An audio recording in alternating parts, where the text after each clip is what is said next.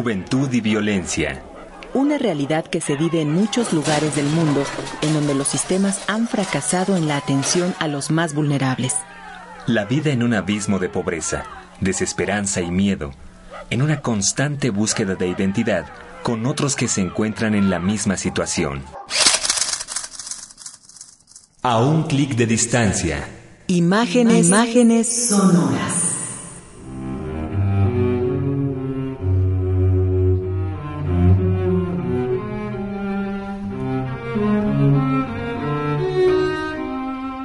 Salvador, país en el que la violencia ha adquirido rostros diversos en las últimas décadas. Territorio de personas que trabajan y subsisten de varias maneras, pero también de una juventud que, en muchos casos, sueña con integrarse al utópico sueño americano, allá en los Estados Unidos. Los fenómenos migratorios han producido familias desintegradas que esperan siempre el regreso de algún ser querido. Pero hay realidades paralelas a esta como las pandillas, muchas de las cuales se formaron en Estados Unidos, específicamente en la ciudad de Los Ángeles, durante los años 80, a raíz de la migración de salvadoreños a ese país. Al ser deportados a su país de origen, muchos de los miembros de estos grupos provocaron una transculturación de este fenómeno social.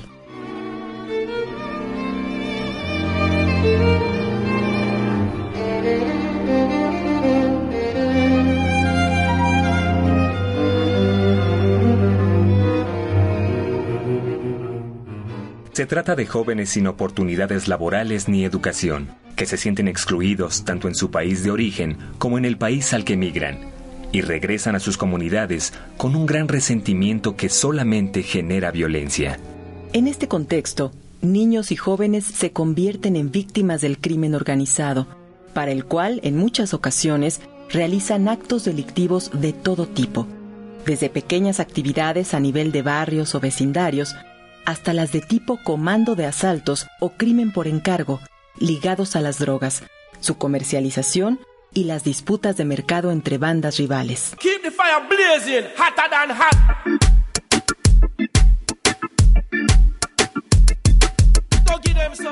Sin duda, un panorama poco alentador que ha sido abordado desde diversos ángulos y también denunciado por periodistas, escritores, activistas, cineastas y fotógrafos. Ese es el caso de la norteamericana Donna de Cesare, quien se ha dedicado a documentar esta y otras realidades que se relacionan con los jóvenes y los fenómenos violentos que se experimentan en territorio centroamericano. De Cesare retrata a través de una propuesta personal el producto social de un sistema que ha excluido a inmensas mayorías de estos países, sin plantear propuestas válidas para el futuro de las nuevas generaciones. Los jóvenes hacen lo que pueden para sobrevivir, incorporando el producto de una guerra, el aprendizaje en el submundo del crimen organizado, la transculturación de los deportados y las graves condiciones de exclusión que continúan vigentes en estos lugares, con la pobreza como permanente telón de fondo. Muchos se organizan en pandillas o maras, como se les conoce en Centroamérica.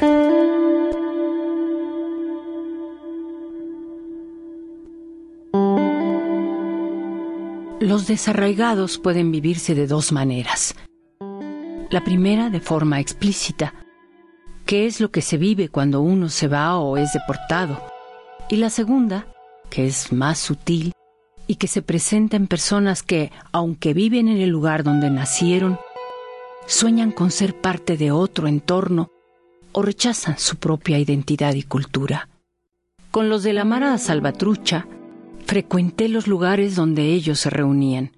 Siempre fui con un permiso de prensa y algunas revistas con fotos sobre la guerra en El Salvador que yo había tomado. Eso me facilitó las cosas. Sabían que no era policía y que había cubierto la guerra en su país. Entonces era de afuera, o sea, una mujer blanca, pero también de adentro, alguien que experimentó los horrores de la guerra.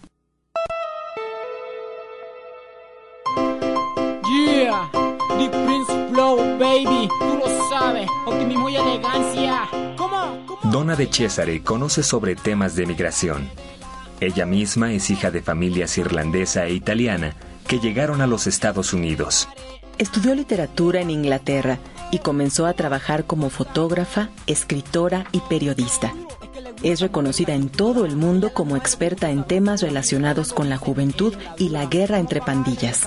Debido a su gran labor con jóvenes y niños, ha sido asesora de la UNICEF, imparte conferencias por todo el mundo y ha creado diversos documentos escritos y audiovisuales para mostrar la realidad de los jóvenes vinculados con las pandillas de Centroamérica. Su objetivo es, a través de su crudo testimonio, crear conciencia sobre la necesidad de echar a andar programas específicos que atiendan las necesidades de este sector de la población y logren sacar a los jóvenes del gran riesgo que, para ellos y sus familias, representan las pandillas.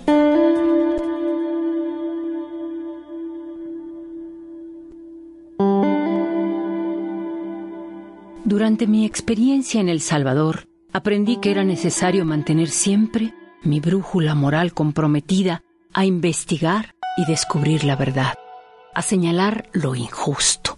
Era una enorme responsabilidad la que yo tenía ahí. En las comunidades campesinas de este país me enfrenté con elementos que coincidían con la historia de mi propia familia. Por el lado irlandés heredé un deseo feroz por la justicia, así como la persistencia esa misma que hizo que los irlandeses lucharan durante 800 años contra los conquistadores británicos.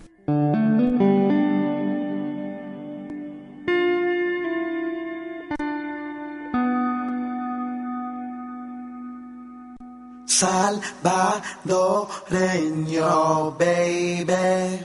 Salvadoreño. Uh,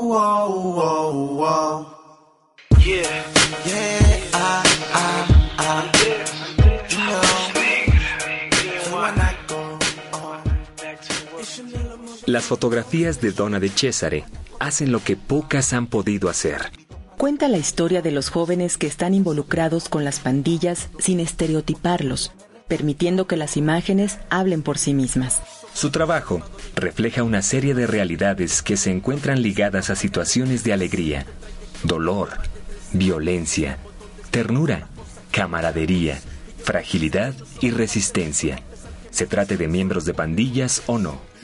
Pero, ¿de dónde surge su fuerza para enfrentar problemáticas tan duras y atestiguar esa realidad de la que no siempre estamos al tanto?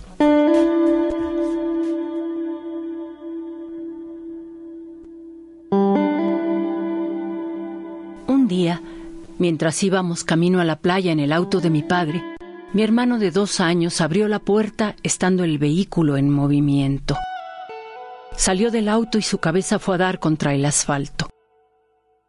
Sobrevivió, pero imagínense a los cinco años ahí viviendo eso, sin poder salvarlo ni hacer nada por él. Eso me marcó mucho. Es un trauma, pero también es algo que me ha dado mucha fuerza para ver cosas muy difíciles. Aún lo recuerdo como si fuera ayer. Mis papás llorando y yo pensando que mi hermano estaba muerto y sintiéndome culpable de no haber sido capaz de impedir el accidente. Esas experiencias psicológicas y emocionales me han ayudado mucho en mi trabajo.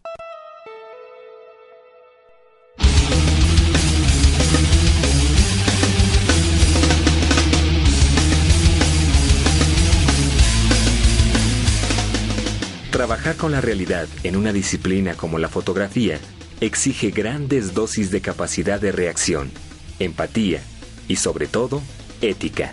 Aún así, la fotografía documental admite múltiples formas de acercamiento sin poder obviar la inevitable subjetividad del autor.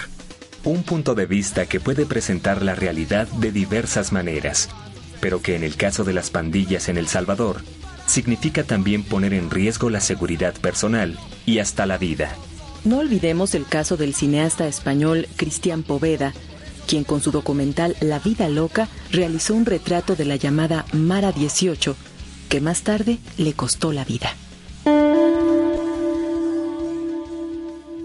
Siento que en mis fotos hay una empatía especial con personas que viven con algún tipo de estigma Mi trabajo se desarrolla en el marco de los temas sociales y de memoria histórica en países como Guatemala, Colombia y El Salvador, en donde hay conflictos y también profundas huellas emocionales de esos conflictos.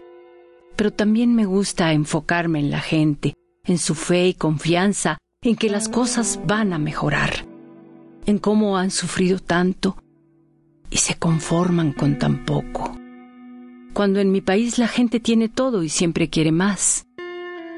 Es impactante porque cuando retrato a estos jóvenes que cargan con fuertes estigmas sociales, ver sus rostros y escuchar sus historias significa muchas veces poner en riesgo su integridad, incluso sus vidas. Tenemos que hacer un trabajo para informar, pero no para hacer daño.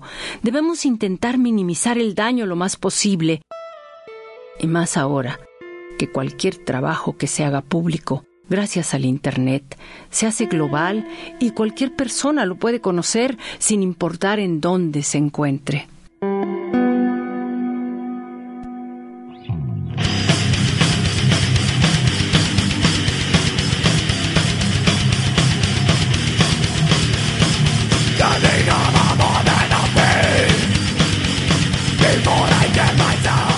El trabajo fotográfico de Donna de Cesare en El Salvador, que está realizado básicamente en blanco y negro, no nada más retrata la realidad que vive la juventud, excluida de cualquier tipo de oportunidad para tener una vida adulta digna y productiva.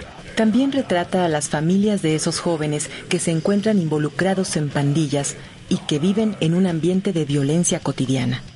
Madres que han perdido a sus hijos o que esperan noticias de ellos desde los Estados Unidos abuelas que se hacen cargo de sus nietos, niños que son testigos de la tensión constante que supone ser miembro de alguna mara y para quienes las armas, las amenazas y hasta la muerte son parte de la vida cotidiana.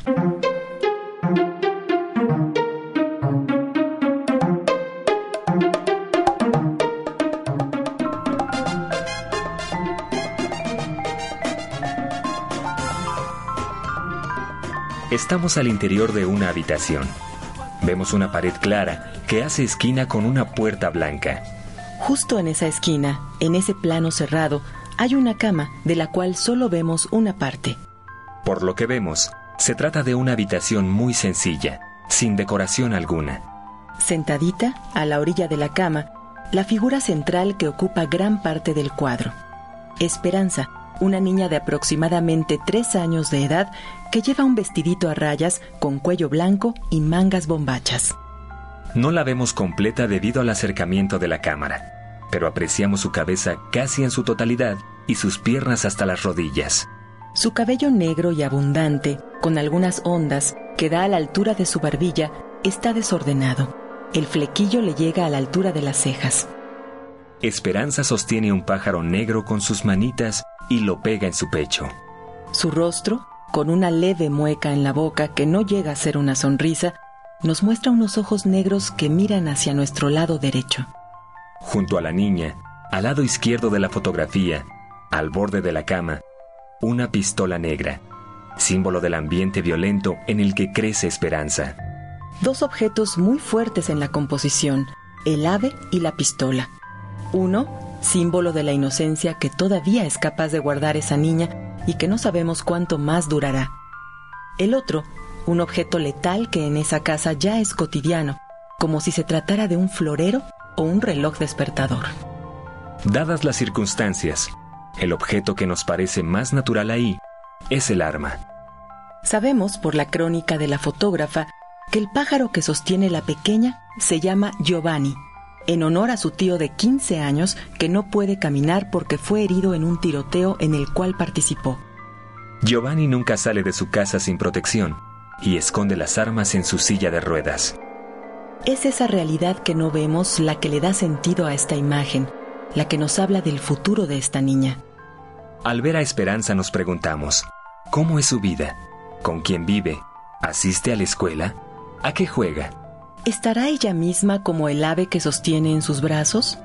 ¿Aprisionada, sometida, sin futuro? ¿O habrá mañana algo diferente a esa vida violenta que la amenaza? A un clic de distancia. Imágenes, imágenes sonoras.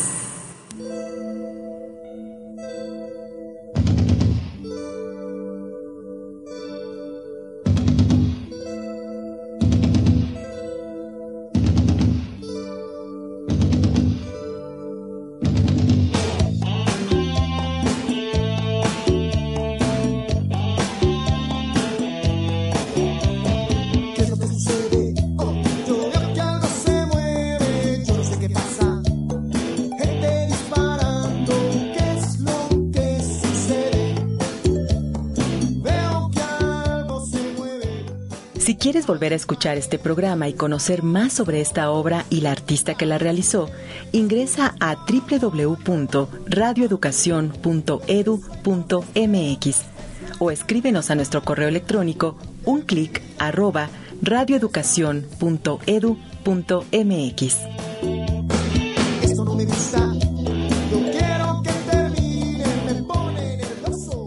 Capturando esta imagen sonora, Luis Luna, Elizabeth Galvez, Rafael Méndez, Ana Pueblita, Marta Aura, Juan Carlos Díaz. Mari Carmen García, y Laura Elena Padrón para Radio Educación.